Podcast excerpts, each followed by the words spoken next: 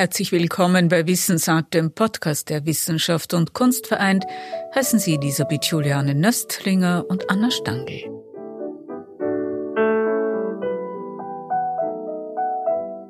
Also meistens ist es so, dass ich, was ganz gegen den Trend der Zeit ist, kein Konzept habe, kein fixes, weil ich will möglichst tief ins Unbewusste kommen und das entsteht dann oft erst im Prozess der Zeichnung.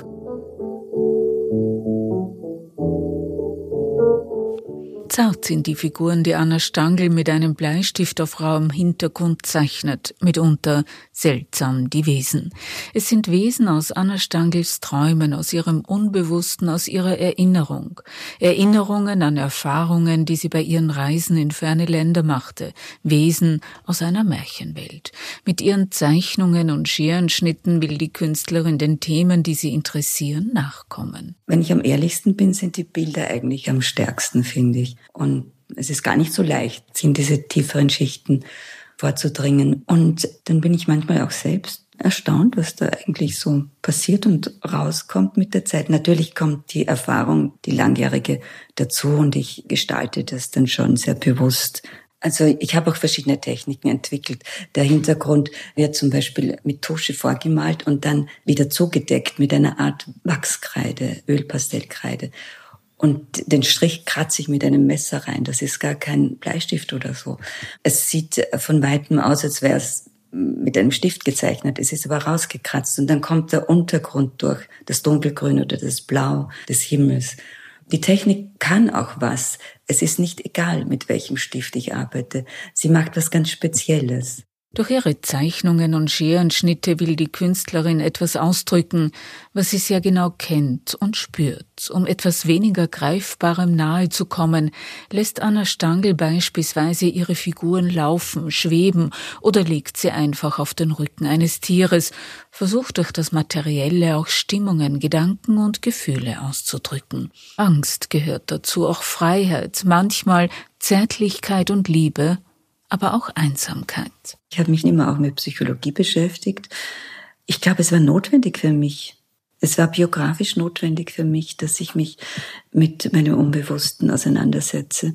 Aus meiner persönlichen Geschichte heraus war das irgendwann notwendig. Und es hat mir sehr geholfen, gewisse Erkenntnisse, Bilder, Gedanken zu veranschaulichen, weil ich dadurch die Dinge besser lösen konnte. Oder vielleicht nicht lösen, erkennen, reflektieren. Es ist eine seltsame, manchmal beunruhigende, dennoch schöne Welt der Andeutungen, die in diesem kreativen Prozess entsteht, eine Welt der Seelenverwirrungen und unerklärlichen Bedrohungen. Während der Lockdowns hat Anna Stangl die Welt der Viren eingefangen, sie auf einem blauen Untergrund herausgekratzt und ihre zarten Gestalten darüber gelegt. In der Galerie Wolfram sind Arbeiten aus den Jahren 2020 und 2021 bis 31. Dezember Dezember zu sehen. Auch für diese Arbeiten gilt, was der Philosoph Robert Pfaller einmal in der Wiener Zeitung geschrieben hat. Er ortet bei den Arbeiten von Anna Stangl eine sehr charakteristische Art von charmantem Humor. Diese unauffällige Qualität sieht Robert Pfaller in den Haltungen der Figuren oder auch in den dargestellten Situationen, wie beispielsweise den eigentümlichen Begegnungen menschlicher Wesen mit Tieren. Ich habe sehr, sehr viele unterschiedliche Tiere in meinen Bildern und sie stehen ja auch immer für etwas anderes. Und ich benütze so wie ein Formenvokabular, um etwas auszudrücken. Etwas, das in der Tiefe ihrer Psyche liegt. Wann haben die Fragen an die Seele begonnen? Wann die psychologische Auseinandersetzung mit dem Selbst, die letztendlich Quelle und Inspiration deiner Kunst ist? Hm. Gute Frage, da weiß ich jetzt gar nicht so schnell eine Antwort. Ich habe mich eigentlich erst nach meiner Ausbildung an der Kunstakademie zwar schon immer auch mit Psychologie beschäftigt. Ich glaube, es war notwendig für mich. Es war biografisch notwendig für mich, dass ich mich mit meinem Unbewussten auseinandersetze. Aus meiner persönlichen Geschichte heraus war das irgendwann notwendig. Und es hat mir sehr geholfen, gewisse Erkenntnisse, Bilder, Gedanken zu veranschaulichen, weil ich dadurch die Dinge besser lösen konnte oder vielleicht nicht lösen, erkennen, reflektieren. Und da war ich sehr dankbar, dass ich diese Möglichkeit habe. Ich glaube, das ist auch gar nicht so ungewöhnlich für Künstler. Es gibt ja sehr, sehr viele Künstlerinnen, Louise Bourgeois, Frida Kahlo und so weiter, die sich genau damit auseinandergesetzt haben, in der einen oder anderen Weise. Ich versuche eben so ganz eingängige, einfache Bildmetaphern zu finden, wie diese Tiere, die dann für Angst stehen oder für, für das Männliche oder für Triebhaftigkeit, für das Ungezähmte oder der Hase, der steht dann für das Scheue, das Schüchterne, das Weibliche. Es wechselt auch von Bild zu Bild. So wie in Japan fragt man einen Japaner, wofür steht der Fuchs? Man sieht ihn an den heiligen Städten, auf den Friedhöfen und so weiter. Und dann sagen sie, ja, nicht gut, nicht böse. Also einerseits kann er schützen, andererseits im Wald, dann frisst er die Kinder. Und äh, diese Ambivalenz hat mir gut gefallen. Und so werden in Anna Stangls Fabelwelten Wölfe zu Freunden eines am Boden liegenden Mädchens. Und der junge Fuchs im Bau erinnert an das Wilde in uns. Also dieser Fuchs lebt in einer labyrinthischen Höhle, in der auch andere Füchse sind. Und der ist noch ein ziemlich wildes Tier. Da geht es um diese unzähmbaren wilden Eigenschaften in uns, die wir also natürlich durch die Erziehung sehr gut verdrängen können und so weiter, aber die noch da sind. Und sie beugt sich so ein bisschen zur Öffnung zu diesem Fuchsbau und horcht hinein. Und da geht es ein bisschen um unsere Seele und um unser Unbewusstes, das wir erfüllen oder uns anschauen können. Oft geht es auch um die Balance von etwas sehr wilden, furchteinflößenden, um diese Ausgewogenheit der Kräfte, dass wir diese Angst bezwingen können vor dem, was uns Angst einflößt. Das ist ein bisschen eine Ambivalenz. Attackiert er jetzt oder ist er ein Freund? Das Wilde hat er auf jeden Fall noch. Wölfe und Bären auf anderen neuen Bildern haben ihre Wildheit verloren. Happy Hour heißt ein Ölpastell auf Karton aus dem Jahre 2021. Ein anderes Werk nennt die Künstlerin durch die Zeit eins. Ein Mädchen, welches auf dem Rücken eines Elefanten ruht, ist hier auf Büten dargestellt. Ich mag diese haptische Qualität von schönem Papier und dann haftet auch das Material viel besser darauf. Also gerade für die Zeichnung und ich arbeite ja auch viel mit Kreiden und Kohle und Pastellkreiden. Da braucht's einen rauen Hintergrund. Und was hat es mit den Größenverhältnissen auf sich? Meist ist der Mensch wesentlich kleiner als das Tier dargestellt. Selbst auf dem Bild Mare Dentro, das ein Mädchen inmitten von Meereslebewesen zeigt, fällt dies auf. Diese Idee des ganz großen Tieres und ein relativ kleiner Mensch darauf, also eine Umkehrung der Größenverhältnisse, manchmal, kommt von einer Reise auf Flores, Indonesien.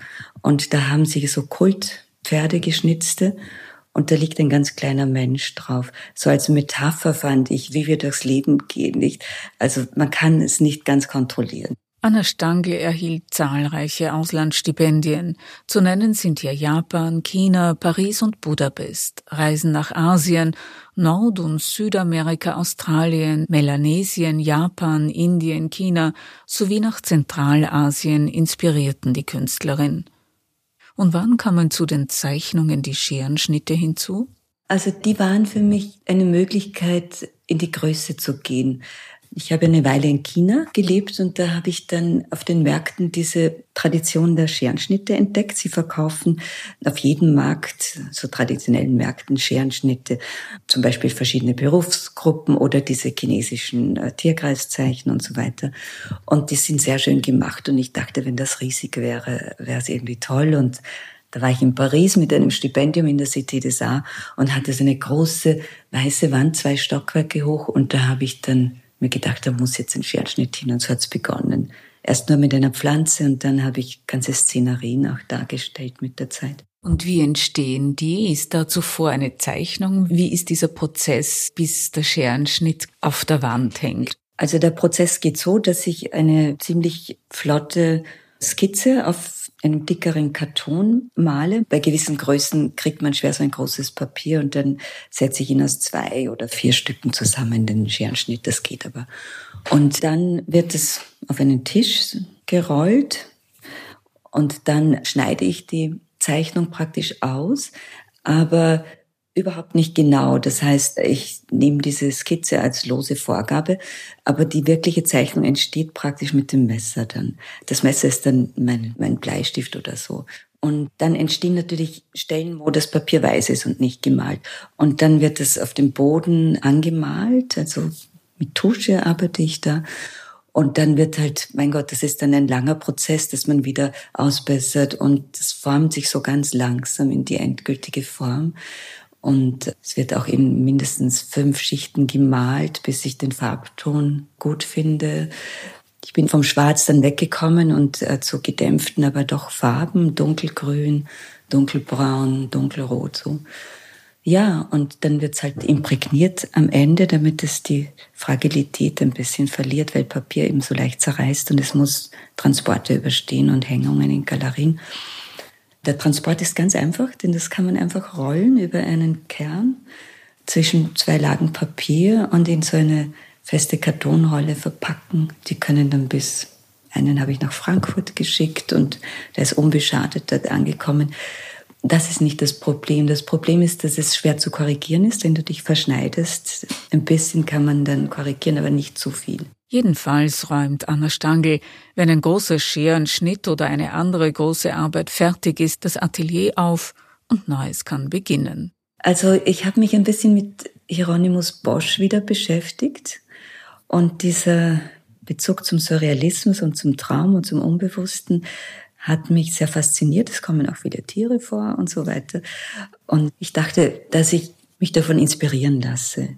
Also nicht kopieren, aber das bringt meine Fantasie ins Laufen. Was dann genau rauskommt, weiß ich nicht. Anna Stangl bei Wissensart, dem Podcast der Wissenschaft und Kunst vereint. Auf bald, sagt Elisabeth Juliane Nöstlinger.